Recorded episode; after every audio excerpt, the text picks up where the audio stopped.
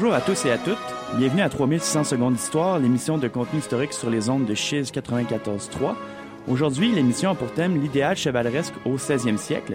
Mon nom est René Laliberté. Cette semaine, je suis en studio avec mon comparse Christian Cloutier. Bonjour Christian. Bonjour René. Et euh, pour discuter de ce thème euh, vraiment intéressant, on a avec nous euh, Monsieur Benjamin Deruel, qui est actuellement professeur d'histoire moderne à l'Université du Québec à Montréal, ou la très connue UCAM. Et il est membre du groupe de recherche en histoire des sociabilités. Bonjour Monsieur Deruel. Bonjour. Donc, l'entretien d'aujourd'hui va porter essentiellement sur le livre de Monsieur Deruel, De papier, de fer et de sang, Chevalier et chevalerie à l'épreuve de la modernité, circa 1460, circa 1620, qui a été publié euh, en 2015 aux publications de la Sorbonne. Euh, et si je ne me trompe pas, c'est bien votre thèse de doctorat qui a été euh, remaniée, c'est ça? Exactement. C'est le livre qui est issu de ma thèse de doctorat. Qui a été soutenu en 2011? Soutenu en 2011, oui. Parfait. Donc, mes informations étaient exactes. Et juste avant de rentrer dans le vif du sujet, M. Deruel, comment en êtes-vous venu à travailler sur l'idéal chevaleresque à une époque un peu insoupçonnée? Hein? C'est pas vraiment le, Moyen Âge des chevaliers qu'on imagine. Alors effectivement, euh, le, D'abord, je, me suis intéressé à l'idéal chevaleresque euh, au moment de ma maîtrise. J'ai travaillé sur la, bataille de Pavie et sur la capture euh, de François Ier à l'occasion de cette bataille. Donc une bataille qui a une forte euh, dimension chevaleresque. Un des chapitres de, ma maîtrise portait justement sur, sur cet idéal. Et ça a été l'occasion, l'ouverture vers, vers, vers cette thèse de doctorat qui, qui part d'un paradoxe celui euh, du déclin postulé de la chevalerie et de l'idéal chevaleresque dans la violence des guerres d'Italie et des guerres de religion, alors que jamais autant l'appartenance à la chevalerie n'avait été euh, revendiquée, affirmée par les hommes de guerre ou par euh, les rois, c'est-à-dire donc au XVIe siècle. Donc c'est vraiment en continuité avec vos études de la maîtrise vers le doctorat? Exactement, euh, j'ai choisi en doctorat de poursuivre un des aspects que j'avais euh, euh, soulevé, sous, suivi au moment de ma maîtrise. Donc ça donne de l'espoir à tous les étudiants à la maîtrise que ce qu'ils font au deuxième cycle n'est pas perdu et peut donner lieu à, un, une thèse de doctorat. Donc, juste avant de commencer le, propre de notre émission, on va y aller avec une première pièce musicale euh, intitulé Vive Henri IV, donc un roi bien de l'époque qu'on discute aujourd'hui. Euh, la pièce est difficile à dater. Euh, la musique a été composée avant le règne d'Henri IV. Certains couplets ont été composés au moment de son règne, tandis que d'autres ont été ajoutés bien après. Par contre, la pièce qu'on va entendre aujourd'hui, elle est bien facile à dater. C'est 1975. C'est une interprétation par le groupe Louis Ménestrier. Alors, sans plus attendre,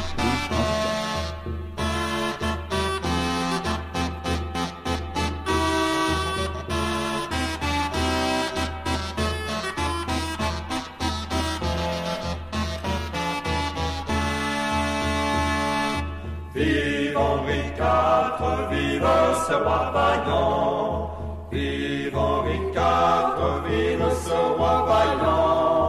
Ce diable à quatre a le triple talent de boire et se battre et d'être vert.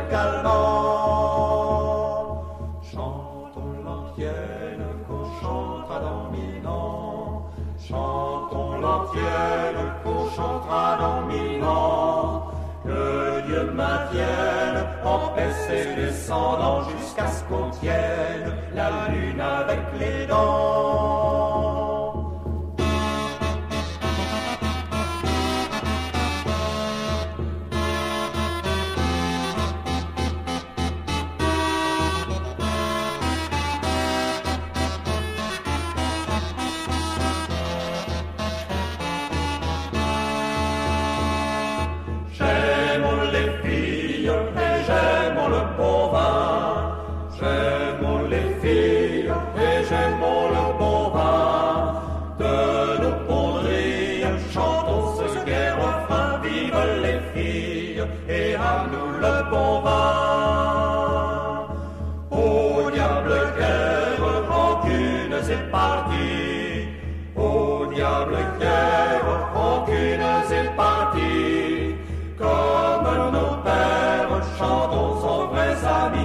someday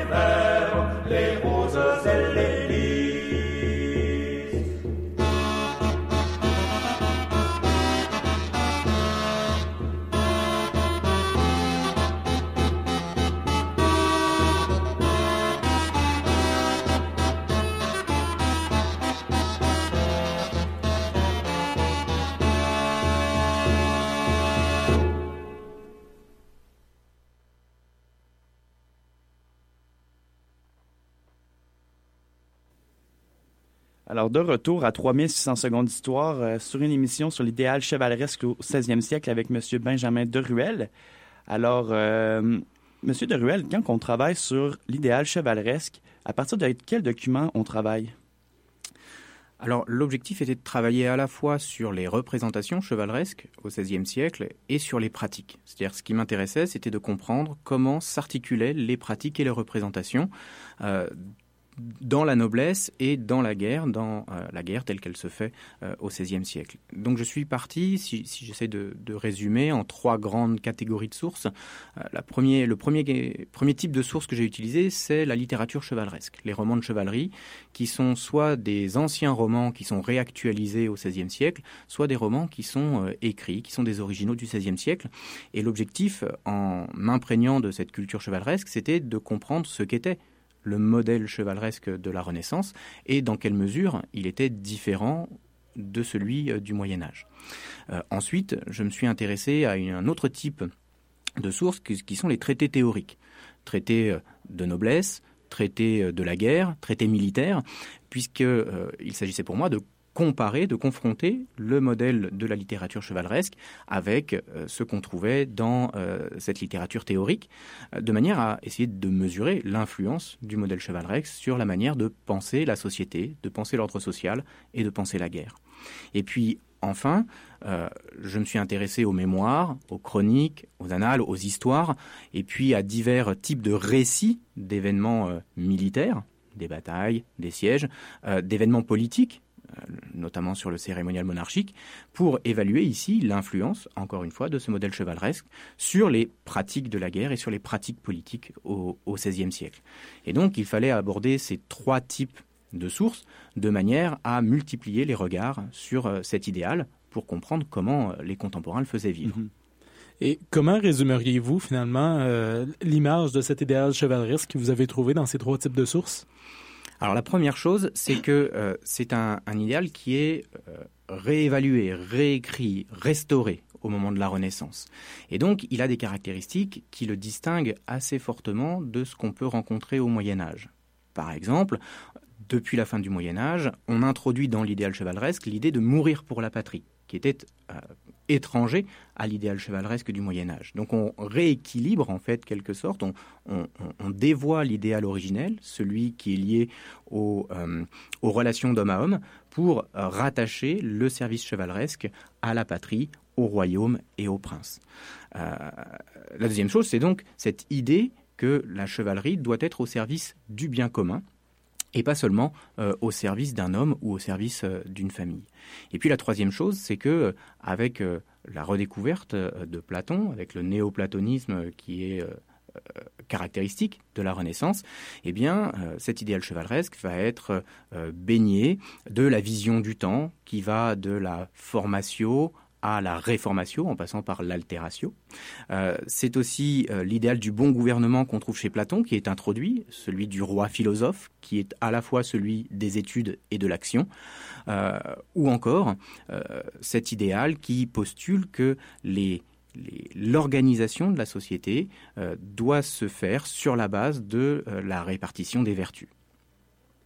Donc justement, les vertus, euh, donc, j'ai lu un, peu un, de vos articles et vous euh, mentionnez que, euh, que vertus du courage et de la prouesse sont incontournables pour saisir la figure du chevalier. donc, première question, est-ce que ces vertus de courage et de prouesse correspondent un peu à l'image qu'on en a aujourd'hui, disons, de notre propre compréhension de la vertu et de la prouesse?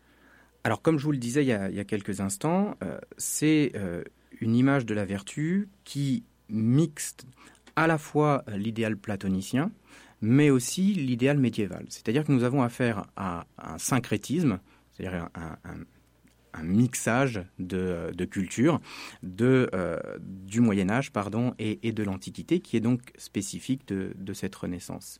Euh, ce qui fait de ces deux vertus, alors il faut peut-être partir d'abord du fait qu'il n'y a pas un modèle unique. Mm. Donc partir du constat qu'il n'y a pas un modèle unique d'idéal chevaleresque, mais qu'il euh, y a des modèles. Et euh, j'ai constaté que l'unité de base de ces différents modèles, c'était les deux vertus dont vous avez parlé, le courage et euh, la prouesse. Le courage et la prouesse qui sont euh, présentés dans ce modèle chevaleresque comme des vertus cardinales. Donc on retrouve les vertus cardinales euh, de, Platon, la tempérance, la prudence, la justice, et là en l'occurrence la, fortitude, c'est-à-dire ce courage, cette euh, capacité à affronter l'adversité, tant psychiquement que physiquement. Mhm. Et donc le courage est cette unité de base qui, est, qui transcende l'ensemble des, modèles chevaleresques qui sont diffusés au XVIe siècle.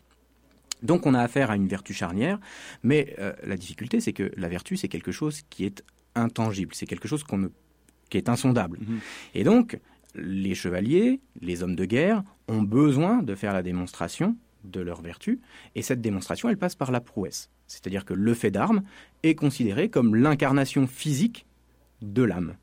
Et c'est donc par l'articulation entre le courage et l'action qu'on arrive à faire la démonstration de son caractère chevaleresque, de sa vertu chevaleresque. Donc, Désolé. c'est difficile à dire. Hein. Oui, mais en fait, est-ce que ces vertus, finalement, euh, s'ancrent dans une réalité ou est-ce qu'on parle vraiment simplement d'un idéal euh, littéraire qui, idéalise finalement la, vision du chevalier? Alors, c'est euh, cet, idéal, Oh, n'aurait pas été, à mon sens, euh, euh, intéressant, n'aurait pas eu d'intérêt s'il n'y avait pas eu des manifestations réelles de, euh, de son impact, de son influence. Et donc, on va précisément retrouver des gens qui vont se revendiquer de cet idéal lorsqu'ils agissent. C'est-à-dire qu'ils justifient leur comportement, leurs actions en se revendiquant de, cet idéal. Et c'est là que s'articule en fait l'imaginaire et euh, la réalité. On le retrouve par exemple euh, chez les militaires, chez les hommes de guerre qui euh, s'engagent dans le combat. Euh, on le retrouve dans la justification de l'engagement de François Ier à la tête de ses troupes à la bataille de Marignan en 1515 ou encore dans la bataille de Pavie au moment précisément où il est, euh, où il est capturé. Mais on le mm. retrouve aussi chez des hommes de guerre d'un moindre, moindre niveau social, euh, des gens comme Blaise de Montluc, qui finit quand même maréchal de France, mais qui impose aussi cette façon de penser à un de ses neveux, par exemple, qui s'appelait Sériac. Et en 1543, euh, dans une opération militaire qui se, qui se déroule au, sud de Turin, euh, il dit euh, en substance à son neveu que s'il ne charge pas parmi les premiers, il, ne le il ne le considérera plus, il le désavoue en tant que membre de sa famille. Et donc, il y a aussi toute une pression qui s'exerce sur les jeunes pour qu'ils fassent montre de leur prouesse au combat, notamment dans leur dans leurs premiers engagements, de manière à euh, témoigner de, la, de leur dignité chevaleresque propre, mais aussi de la dignité chevaleresque de leur famille. Par rapport au, témoignage, justement, euh, est-ce que le fait d'armes doit vraiment être public, justement? Est-ce que les gens doivent y, assister? la, médiatisation du fait d'armes est fondamentale parce qu'il n'y a pas de réputation sans médiatisation. Mmh. Et donc, ça place les, euh, les auteurs de, de, mémoires, les auteurs de romans, euh, les auteurs de panégyriques, dans la position d'être des intermédiaires entre cette noblesse qui s'adonne à la guerre et leur réputation. Et euh, c'est la raison pour laquelle, par exemple, certains auteurs écrivent leur mémoire et écrivent leurs faits d'armes, parce qu'ils ont comme ça l'impression d'agir directement sur leur destin, de prendre en main leur destin, ce qui est une autre caractéristique de la Renaissance. Donc, plusieurs prennent la plume eux-mêmes, mais est-ce qu'il y en a certains qui euh, vont engager des auteurs pour écrire, euh, disons, là, des récits de leur, des batailles? Euh, est-ce qu'il y a une sorte de mécénat, finalement, là, qui est lié un peu à cet idéal, aux idéaux chevaleresques? Alors, on a plusieurs cas de, de familles qui, effectivement, vont demander l'écriture ou la réécriture, soit de romans de chevalerie, soit de biographies chevaleresques.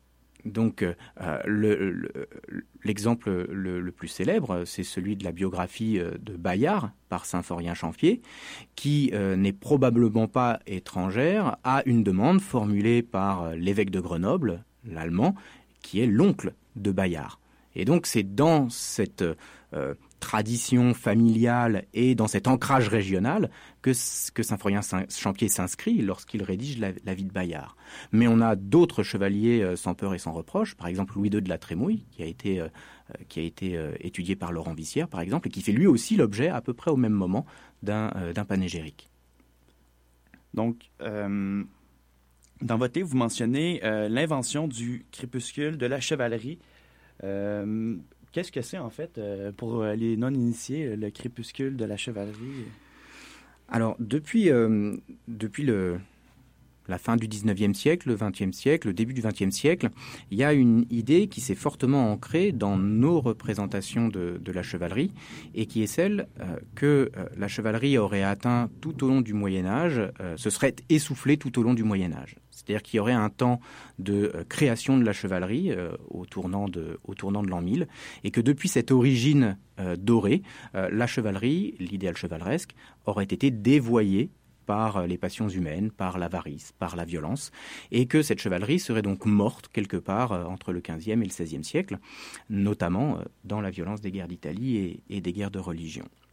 C'est une vision qui pose un, certain nombre de, problèmes. D'abord, c'est une vision essentialiste de l'idéal chevaleresque euh, qui postule une perfection des origines et donc ensuite on ne cesse de confronter cette perfection des origines à ce qu'on peut observer sur le terrain. Et donc, bien sûr, quand on confronte un idéal à la réalité, eh ben, on observe des différences. Mmh. Euh, le tout, c'est de savoir pourquoi il y a des différences. La deuxième chose, c'est que ça donne une vision très linéaire de l'évolution euh, de la société nobiliaire, puisque cette, euh, ce déclin de la chevalerie est en fait parallèle au déclin de la noblesse qui atteint euh, son, paroxysme au moment de, la Révolution française. Et puis, euh, c'est aussi l'idée que euh, la guerre médiévale était une guerre qui ne faisait pas de victimes, où la violence était canalisée, alors que cette violence se serait déchaînée dans les guerres du XVIe siècle. Alors, de nombreuses études ont montré, euh, des études de, sociologie ou d'anthropologie, euh, elles ont mis en avant, elles ont mis au jour au contraire euh, le fait d'abord que pour étudier les idéologies, il fallait prendre conscience de leur dynamisme. C'est-à-dire qu'une idéologie, c'est quelque chose qui se réinvente en permanence au fur, au gré de, ses usages. et donc, ça impose de faire attention quand on étudie les, les idées, les idéologies, les imaginaires, à la contextualisation. Donc, contextualiser l'étude des idées et des imaginaires pour euh, prendre en compte dans leur étude l'usage que font les contemporains de ces idées. C'est là que réside la, réalité en fait de, leur, de leur efficacité. Et donc en retournant, en abandonnant l'idée d'un crépuscule de la chevalerie, en laissant de côté cet essentialisme, cela permet d'envisager d'abord la diversité des modèles mhm. qui peuvent coexister, se concurrencer, mais ça permet aussi de résoudre le paradoxe originel en questionnant la pertinence du modèle chevaleresque à l'époque moderne. La question n'est plus de savoir s'il y a des différences entre un modèle et une réalité, la question est de savoir pourquoi est-ce qu'on continue dans cette première modernité à convoquer l'idéal chevaleresque. Ça peut être assez surprenant, mais quand on lit vos travaux, que les gens aient parlé de ce crépuscule de l'idéal chevaleresque, alors que, comme vous l'avez mentionné, on voit des, euh, des, personnes qui réécrivent leur histoire selon des histoires euh, finalement chevaleresques qui datent du Moyen Âge. Donc, enfin, c'est super. Euh, J'ai l'impression, au-delà de ça, qu'on est, un, est un peu dans, dans une sorte de nostalgie qu'on va retrouver dans, dans la littérature, notamment peut-être avec Don Quichotte à une certaine limite. Là. Mais justement, de, est-ce qu'on se retrouve finalement avec un concept qui est plus le fait d'auteurs modernes ou est-ce que finalement, ça a vraiment été quelque chose de ressenti là, au, au 17e, 18e siècle? Alors en fait, on a une construction euh, sociale de, euh, de, ce crépuscule de la chevalerie. Euh, dès le Moyen Âge, certains auteurs ont fustigé les débordements de la noblesse en confrontant la noblesse à cet idéal chevaleresque en lui proposant l'idéal chevaleresque comme un miroir auquel elle ne correspondrait pas pour que cette noblesse se réforme. Donc, il y a une certaine volonté, en se réappropriant l'idéal chevaleresque à ce moment-là, hein, d'en faire un aiguillon de noblesse, c'est-à-dire un, point d'accès, un point vers lequel la noblesse devrait tendre. Et puis, euh, on a eu euh, au XVIe siècle aussi la volonté de justifier ou de rejustifier l'existence et l'utilité de la noblesse en convoquant cet idéal. Euh, c'est devenu au XVIIe et au XVIIIe siècle un aiguillon social. On a étendu les valeurs chevaleresques à, euh, aux citoyens, Bayard devenant le parangon du sacrifice pour la patrie à la fin du XIXe mhm. siècle, par exemple. Et puis, c'est devenu successivement un élément de la civilisation des mœurs, et puis un moyen aussi, un témoin du déclin euh, de euh, la société euh, du XXe siècle et de la faillite des sciences qu'ont mis particulièrement en exergue les deux conflits mondiaux. Donc, vous avez mentionné un peu plus tôt une diversité de modèles chevaleresques. Est-ce que, en quoi consiste cette diversité? On avait parlé des, prouesses, de la prouesse et du courage comme étant les valeurs cardinales, mais après, sur comment est-ce que ça se joue? Alors, comme je vous le disais euh, il y a quelques instants, ce qui est intéressant, c'est de comprendre comment est-ce que les différents acteurs de la société se sont appropriés, se sont emparés euh, cet idéal. Et donc, chacun de ces acteurs euh, donne sa propre version de la chevalerie, qui est suffisamment proche de celle des autres pour que tout le monde puisse se comprendre, mais qui a ses particularités. Alors moi, j'ai identifié trois grands, trois grands modèles qui sont euh, un modèle de type monarchique, un modèle de type plus euh, nobiliaire, et puis un modèle euh, de plus réformateur, plus de, réformation chrétienne en quelque sorte. Le modèle monarchique est caractérisé donc à la fois par ce recours à la bravoure et à la prouesse, mais aussi par la mise en exergue des vertus d'obéissance, d'obéissance au roi, et donc on retrouve cet idéal de service que, dont, on a parlé il y a quelques instants. Du côté du, modèle nobiliaire, on va insister sur les valeurs traditionnelles de la noblesse. La terre, la patrie au sens de terre familiale, mhm. la famille, l'importance du sang, de la transmission des vertus par le sang, et puis la guerre, qui est le moteur de euh, la justification de la supériorité de la noblesse. Et puis du côté euh, du modèle plus plus clérical, plus euh, euh, chrétien, on va avoir un modèle qui est plus fondé sur les vertus, les vertus cardinales et les vertus théologales, mais qui va aussi euh, faire l'objet de multiples appropriations au cours du XVIe siècle pour pousser à la croisade contre la poussée ottomane, d'une mhm. part, mais pour pousser aussi à la croisade contre les protestants, puisque vient se surajouter à partir de, la première moitié du XVIe siècle, le problème de la réforme et le problème des guerres de religion dans la seconde moitié du XVIe siècle. Et donc le chevalier devient aussi, l'idéal chevaleresque, devient aussi une arme de la contre-réforme pour pousser les catholiques dans la guerre de religion, pour éradiquer de manière violente hein, le problème protestant. Mhm. Est-ce que l'idéal va également avoir quelques variantes régionales ou on va garder un, modèle un peu sensiblement commun à toute l'Europe? Non, non, vous avez tout à fait raison de, le souligner. Il y a aussi des modèles plus régionaux. Euh, par exemple, euh, il y a un modèle qui est plus bourguignon pour la fin de la période médiévale et le début de l'époque moderne, qui va s'emparer de héros qui sont des héros qu'on peut rattacher à l'histoire de la Bourgogne, qui sont eux-mêmes issus de régions de Bourgogne ou qu'on peut rattacher à, l'histoire bourguignonne. Et euh, le cas de la Bourgogne est très intéressant parce qu'on a affaire à une principauté qui est entre, euh, entre euh, le duc de Bourgogne est entre la nécessité de s'attacher à la noblesse locale, situation dans laquelle se trouve aussi le roi de France, mhm. mais dans la nécessité également de euh, gérer avec l'autorité du roi de France. Et donc là où le roi de France peut se positionner au sommet d'une hiérarchie, le duc de Bourgogne, lui, doit sans cesse louvoyer entre ces deux aspects, mhm. ménager la noblesse et en même temps utiliser l'idéal chevaleresque pour contester l'autorité royale qui s'affirme sur l'ensemble euh, du royaume de France. Je crois qu'on en arrive un peu à la fin du premier bloc. On va enchaîner avec une pause musicale euh, qui va peut-être faire écho à, l'image chevaleresque de certains d'entre vous. Euh, il s'agit de O Fortuna, qui est un poème du 13e siècle écrit par les Goliards et tourné en musique par Karl Hoff en 1937, si je me souviens bien et euh, qui a été repris dans le film Excalibur de Borman. Donc, on vous laisse avec vos images d'armure scintillante.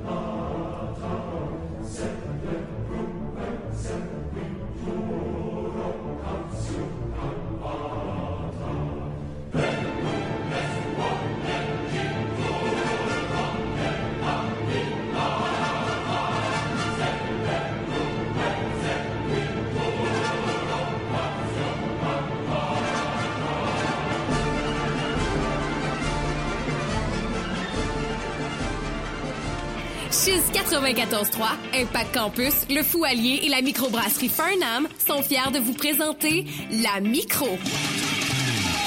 Une bière blanche et légère aux arômes fruités qui sera bien accompagner vos pauses et vos soirées. La Micro, disponible exclusivement au Café du Foualier dans le pavillon des Jardins de l'Université Laval.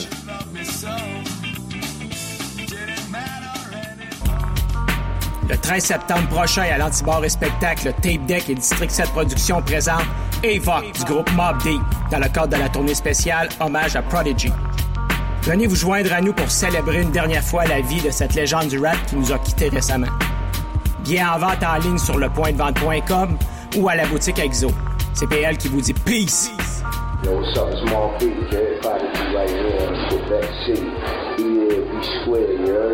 Questions, commentaires, demandes spéciales, compose le 88 656 2215 ou écris-nous à studio@chiz.ca pour nous rejoindre. Chiz 94.3, ta radio. radio. Vous écoutez Chiz 94.3. Le charcutier du marché, c'est la place pour déguster le meilleur hot dog à l'européenne de Québec. Situé au marché public de Sainte-Foy, près de la Tour d'eau, le charcutier du marché saura combler vos besoins en charcuterie fine avec son bacon, boudin et creton maison, ainsi que son choix de 75 saveurs de saucisses. Venez savourer un bon hot dog cuit sur le grill garni de choucroute et de moutarde forte, servi dans un bon petit pain maison. On vous attend tout près de la gare d'autobus de Sainte-Foy. charcutierdumarché.com à 3600 secondes d'histoire euh, pour une émission sur l'idéal chevaleresque au 16e siècle avec Benjamin de Ruel. Euh, donc, on aborde notre deuxième bloc, une chevalerie au service du royaume. Donc, Monsieur de Ruel, euh, est-ce que, conformément euh, à l'idéal du chevalier moderne, ou du moins aux, différents modèles euh, de chevalerie, est-ce que le chevalier doit nécessairement appartenir à la classe nobiliaire? Alors depuis la fin du Moyen Âge, euh, noblesse et, chevalerie ont eu tendance à se, recouvrir sans pourtant se superposer complètement. Euh, si tous les chevaliers sont nobles, euh, tous les nobles ne sont pas forcément chevaliers. Ensuite, au Moyen Âge, l'adoubement a eu tendance à s'imposer comme le rite de passage, le rite d'entrée dans la chevalerie, et ce rite a tendance à disparaître au XVIe siècle. Euh, il est euh, très allégé et euh, on a des, des cas d'adoubement avant ou juste après une bataille qui se résument parfois au fait de prendre quelqu'un dans ses bras. Et donc c'est beaucoup moins codifié que ça n'a pu l'être au Moyen Âge. Il faut aussi penser que l'ordre social de la période moderne est beaucoup plus souple qu'on ne le croit souvent. Et l'idéal chevaleresque est un bon objet d'étude pour, euh, pour s'en rendre compte. Euh, parce qu'il combine euh, les valeurs et la vertu, la naissance et la vertu, pour établir les, hiérarchies. C'est-à-dire que la bassesse de l'extraction peut être corrigée par la hauteur des prouesses, par la hauteur de ses actions. Et par ailleurs, euh, la guerre est un formidable, outil d'ascension sociale, à une époque où euh, être noble, c'est d'abord vivre noblement, et c'est être reconnu comme tel. Donc le processus, les processus d'agrégation à la noblesse, c'est-à-dire le fait en deux ou trois générations d'être reconnu noble euh, dans sa province, et donc d'être considéré comme noble, sont extrêmement importants, et le fait de participer à la guerre, et de revenir couvert de laurier de la guerre est, euh, participe de, euh, de ce processus. Par ailleurs, les hommes de guerre reconnaissent la valeur militaire, même chez les roturiers. Et donc, ils reconnaissent le fait qu'un roturier peut être courageux et que ses actions, de, ses, ses prouesses, ses faits d'armes, peuvent euh, l'amener à l'anoblissement. Et puis enfin, le roi, qui est dépositaire de l'ordre social, a pour rôle de remanier cet ordre pour le rendre conforme à l'ordre naturel.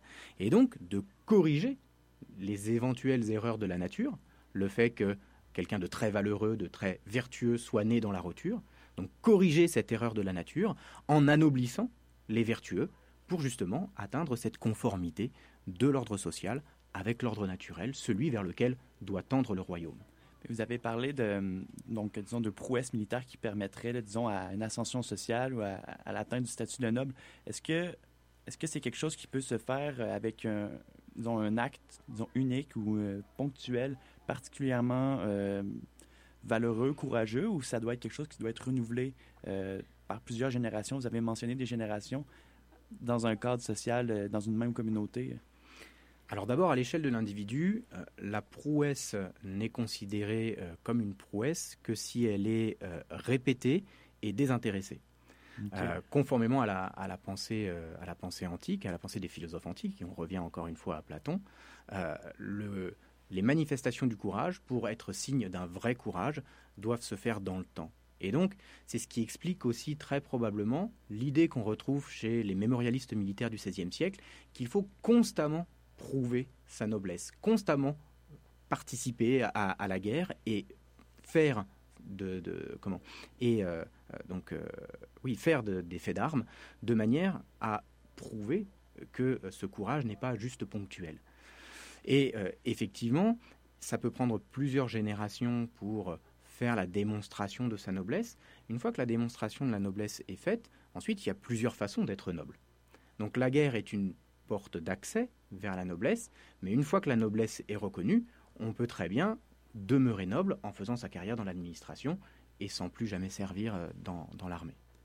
Est-ce que la chevalerie comprend une dimension de devoir envers la communauté et envers ses semblables? Alors effectivement, une des caractéristiques hein, de ce modèle euh, monarchique, c'est euh, la soumission du chevalier au bien commun et au service, au service de la patrie, au service du royaume. C'est une idée qui n'est pas propre à la noblesse militaire à l'origine.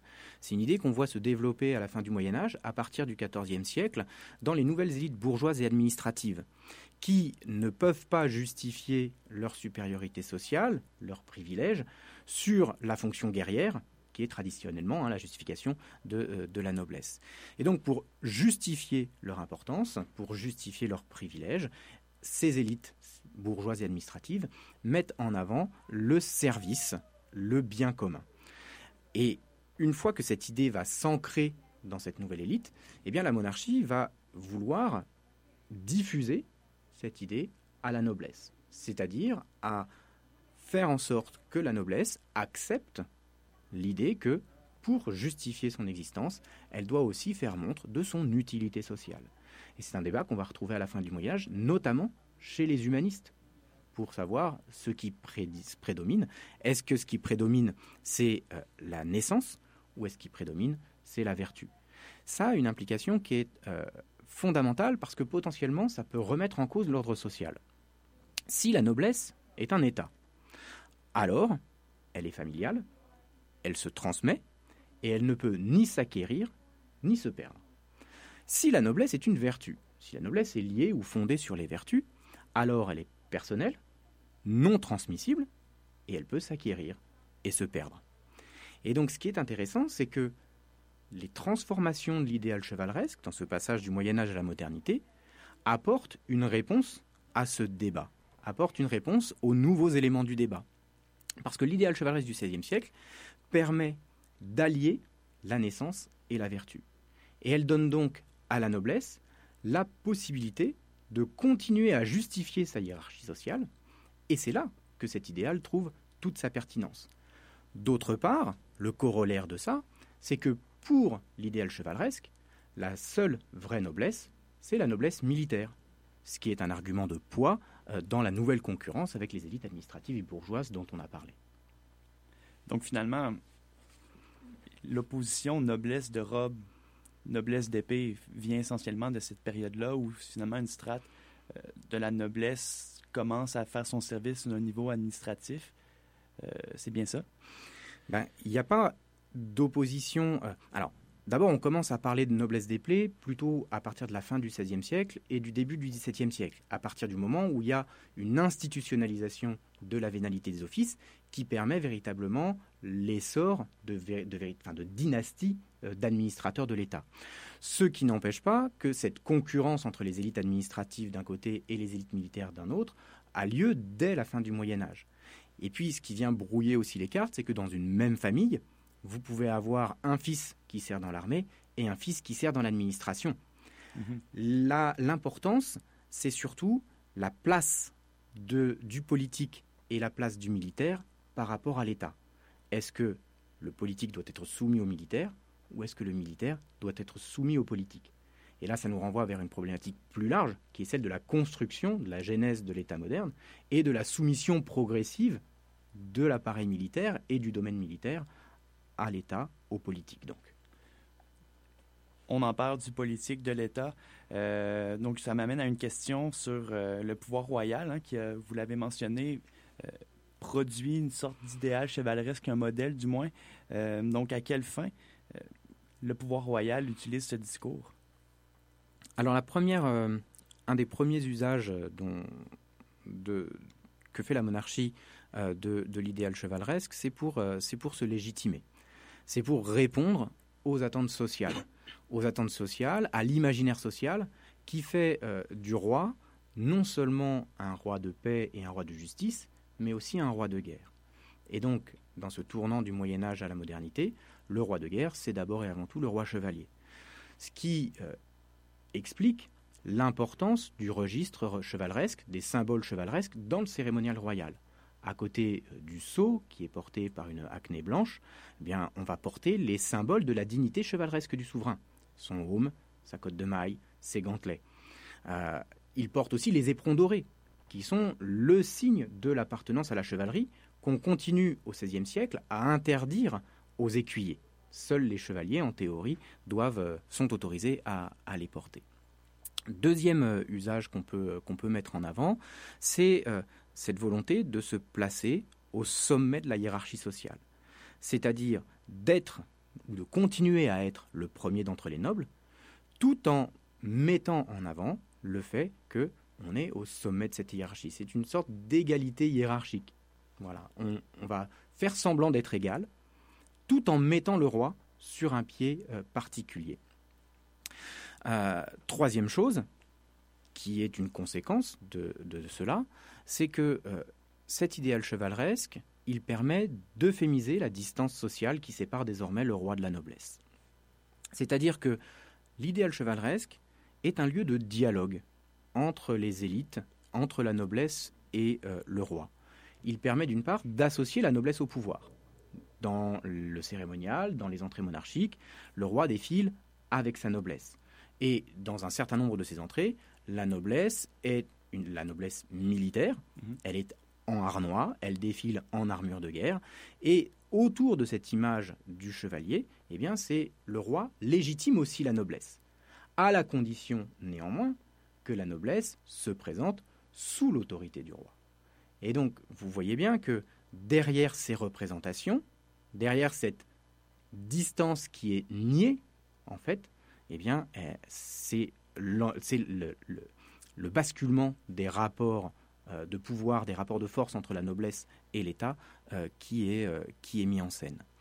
Ce qui euh, explique ce que j'ai appelé euh, une sorte de crise des représentations chevaleresques au moment euh, des règnes de Charles IX et d'Henri III, qui sont des moments où les souverains vont mettre en dormance cette euh, image du roi de guerre pour euh, mettre plus en avant l'image du roi de paix, l'image du roi de concorde, voire l'image du roi miséricordieux.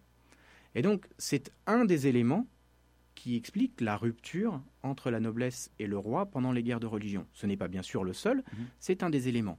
Et c'est encore plus flagrant si on regarde le, si on regarde et si on essaie d'expliquer le charisme des, des ducs de Guise, qui eux continuent à faire vivre cet idéal chevaleresque au travers de leurs ducs. Ce qui explique en partie aussi l'adhésion de, euh, d'une partie euh, de la noblesse.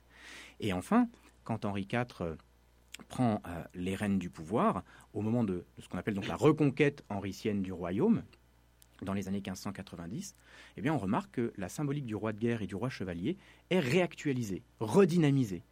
Par exemple, au moment où les villes se rendent au roi, ou lorsqu'elles sont prises, eh bien, euh, Henri IV organise des cérémonies où il remet l'écharpe blanche. L'échar- L'écharpe blanche est devenue alors le symbole du ralliement à Henri IV. Et il remet cette écharpe blanche aux hauts dignitaires de, de l'armée ligueuse dans des cérémonies qui ressemblent beaucoup à des adoubements. Donc on joue sur la symbolique aussi pour renouer avec la noblesse. Ce n'est pas bien sûr le seul élément de la politique de réconciliation, mais ça en fait partie. Donc finalement, le, contexte va vraiment euh, changer un peu l'idéal au gré des circonstances. Du moins, les, acteurs qui, ont le pouvoir de l'influencer vont pouvoir le réutiliser. Donc, pour Charles IX, Henri III, euh, bon, le contexte de division est assez important. On en fait un idéal qui est plus conciliant. C'est quelque chose qu'on peut, euh, disons, euh, manipuler un peu comme ça, l'idéal chevaleresque? Oui, parce que euh, c'est le propre des imaginaires que de devenir ce qu'on veut bien en faire. Et donc, euh, quand Henri IV réinvestit l'idéal chevaleresque, ce n'est plus l'idéal de, de, François Ier déjà. C'est un idéal où euh, l'absolutisme monarchique est en train de est en train d'émerger. Mm -hmm. Il n'y a plus de discussion possible de l'autorité monarchique avec Henri IV. On parle un peu de, de conflit entre la, royauté et la noblesse depuis tout à l'heure, mais quelles sont les difficultés posées par l'apparition du service public, du, devoir finalement du chevalier envers la patrie? Puis est-ce qu'on va retrouver également ces, conflits au sein même de la noblesse? Alors, il, il faut d'abord mettre euh, bien en avant que cette manipulation de l'idéal chevaleresque entraîne des tensions. Parce que quand on postule que le chevalier doit être soumis à l'autorité monarchique, on postule en fait qu'il doit être un bon sujet. Or, il arrive que les intérêts du noble et les intérêts du sujet ne se recouvrent pas. C'est le cas par exemple dans la condamnation du duel. Le bon sujet doit se plier à la volonté du roi qui condamne cette pratique euh, qui euh, saigne la noblesse du royaume. Mais un noble qui ne répond pas à une injure par le sang peut perdre son honneur et donc subir une sorte de mort sociale. Et on a des nobles qui sont dans la situation de devoir choisir entre leur identité de sujet ou leur identité de noble. Donc cette manipulation entraîne des tensions qui ne sont pas encore totalement soldées à la fin du XVIe siècle. Très intéressant. Donc, juste avant d'enchaîner pour le bloc 3 sur l'idéal chevaleresque et les pratiques guerrières, euh, on va y aller d'une pièce musicale très à propos. Euh, c'est une, euh, une pièce de Gustave Holst de sa symphonie Les planètes. Et c'est la pièce qui ouvre la symphonie Mars, celui qui apporte la guerre.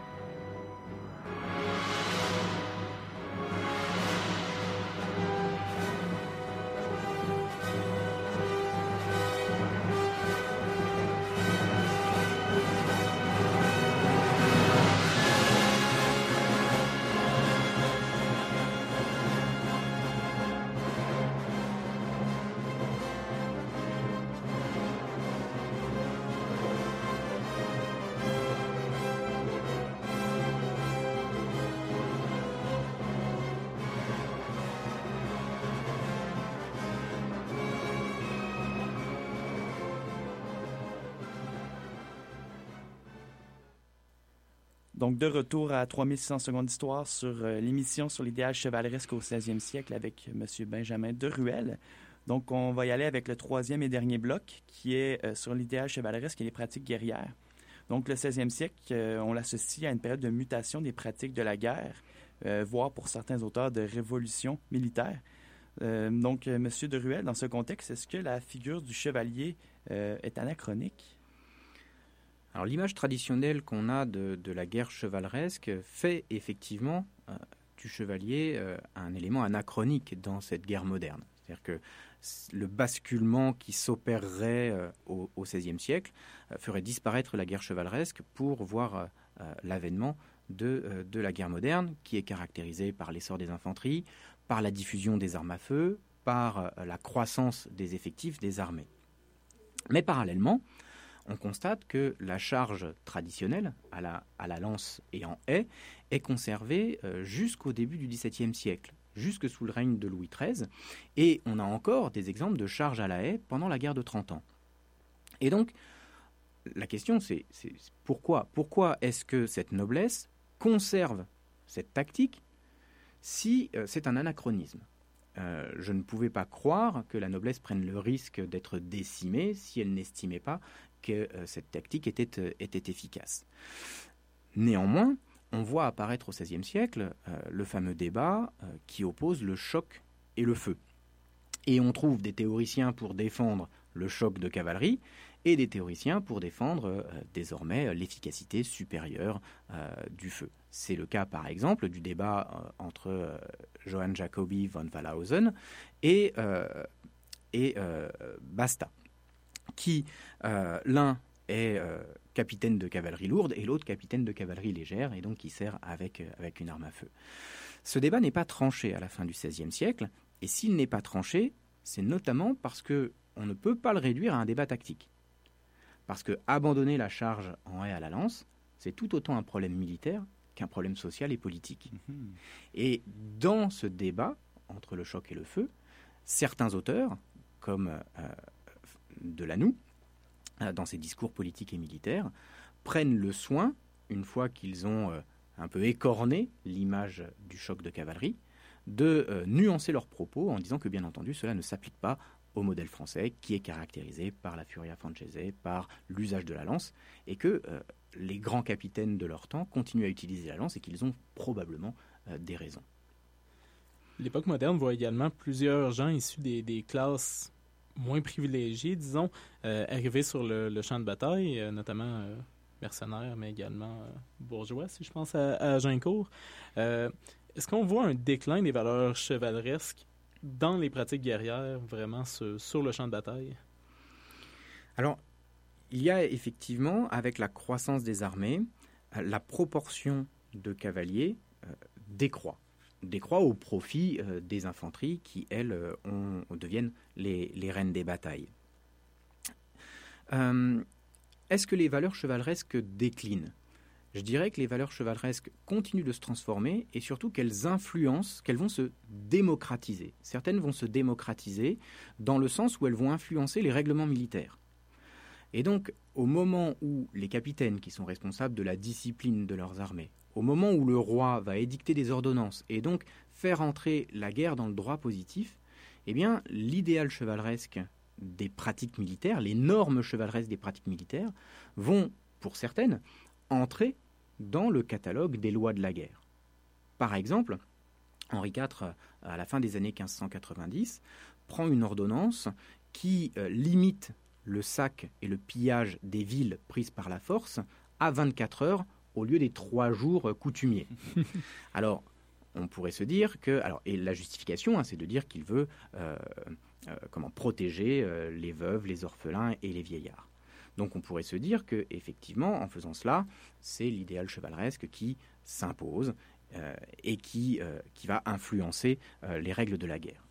Oui, mais en même temps, en même temps, il ne s'agit pas seulement d'humaniser la guerre, parce que en faisant entrer cette règle dans le droit positif, dans la loi, eh bien, il l'institutionnalise. Mhm.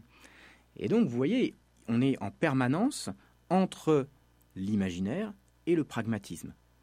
Euh, Henri IV ne pouvait pas supprimer le pillage, qui est un des moyens de euh, combler les lacunes de l'État, qui n'a pas les moyens de payer ses troupes. D'un autre côté, il veut participer à l'humanisation de la guerre. Et cette humanisation se fait suivant des principes de l'imaginaire chevaleresque. Donc, disons, pour la période qui correspond à la fin du règne d'Henri IV, euh, est-ce que le, disons, la, pression de faire preuve de prouesse, de courage euh, sur le champ de bataille pour des roturiers, euh, elle est aussi importante qu'elle pourrait l'être, disons, au 15e siècle ou au début du 16e siècle, ou les roturiers sont toujours un peu écartés de cette image-là, dans le sens qu'on a parlé un peu plus tôt que c'était un idéal qui permettait à des gens qui faisaient preuve de prouesse d'entrer dans la classe des chevaliers, si je peux dire. Euh, Peut-être que le mot classe n'est pas approprié. Euh, Est-ce que c'est quelque chose qui est en déclin, disons, cette accessibilité-là de...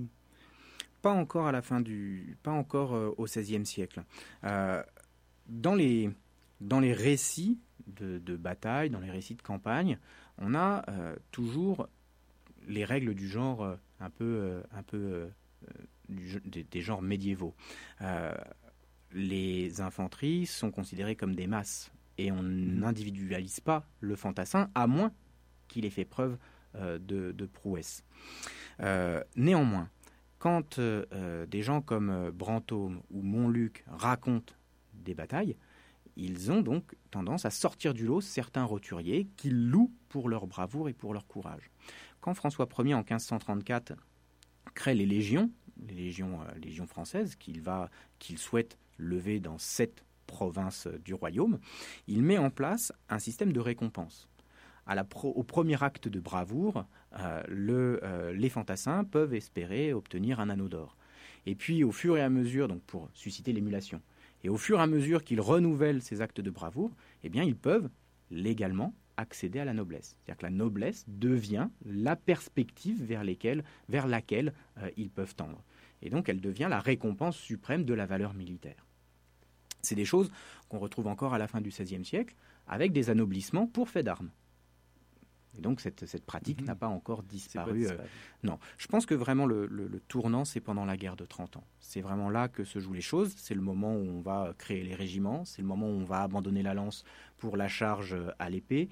Euh, c'est le moment aussi où euh, l'ampleur de la guerre va pousser les États vers la réglementation, réglementation de la discipline militaire, Mhm. bien plus qu'auparavant.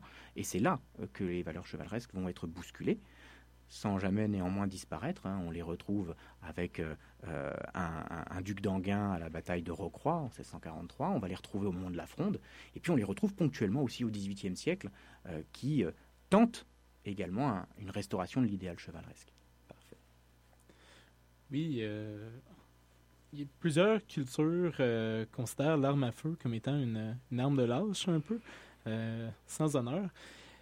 Est-ce une posture semblable dans la culture chevaleresque orientale? Est-ce qu'à partir du moment où euh, l'arme à feu va justement faire son entrée sur le champ de bataille, quelle va être la réaction finalement de la chevalerie? Alors, il faut distinguer ce qui est là de l'ordre du discours et de l'ordre des pratiques. Dans les discours, l'arme à feu euh, est condamnée. Et euh, certains, certains hommes de guerre, on parlait de Montluc tout à l'heure, euh, dénoncent l'usage de, de l'arme à feu. C'est l'arme du diable, c'est l'arme qui est inventée pour que la noblesse disparaisse. Néanmoins, quand on lit les mémoires de Blaise de Montluc, on se rend compte qu'il n'hésite pas à utiliser les arquebusiers dans toutes les situations. Et donc, il y a d'un côté le registre du discours, d'un autre côté le registre du pragmatisme militaire. Mais je dirais que c'est le propre de l'idéal chevaleresque, qui est avant tout un idéal guerrier et un idéal violent, qui fait euh, une grande place au principe de réalité. C'est un idéal qui est souple, malléable, et euh, qui permet de continuer à se dire chevalier, euh, tout en perpétrant des violences. Le premier élément, c'est que euh, la guerre chevaleresque, c'est celle qui, en théorie, se fait entre chevaliers. Et donc les roturiers ne bénéficient pas, euh, toujours en théorie, hein, de, cette, euh, de cette guerre chevaleresque. Deuxième chose, ce que les contemporains du XVIe siècle appellent la bonne guerre, celle qui se fait, selon eux, suivant les coutumes de la chevalerie, c'est une guerre qui n'est pas obligatoire, c'est une guerre qui s'accorde. Et donc, si on estime que l'ennemi ne nous a pas fait bonne guerre, on est dans ce cas tout à fait légitime pour lui faire la mauvaise guerre. Et donc, c'est une question de positionnement. Donc, on peut toujours justifier le fait d'être le meilleur des chevaliers, tout en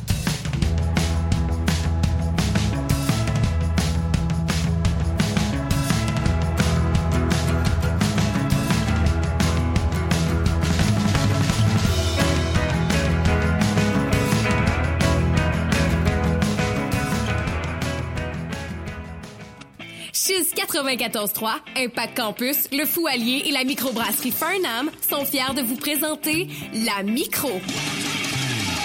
Une bière blanche et légère aux arômes fruités qui sera bien accompagner vos pauses et vos soirées. La Micro, disponible exclusivement au Café du Fou Allier dans le pavillon des Jardins de l'Université Laval.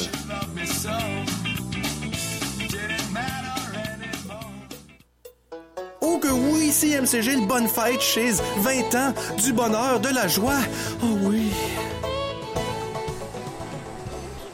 Enfin, c'est l'été à Chiz 94.3.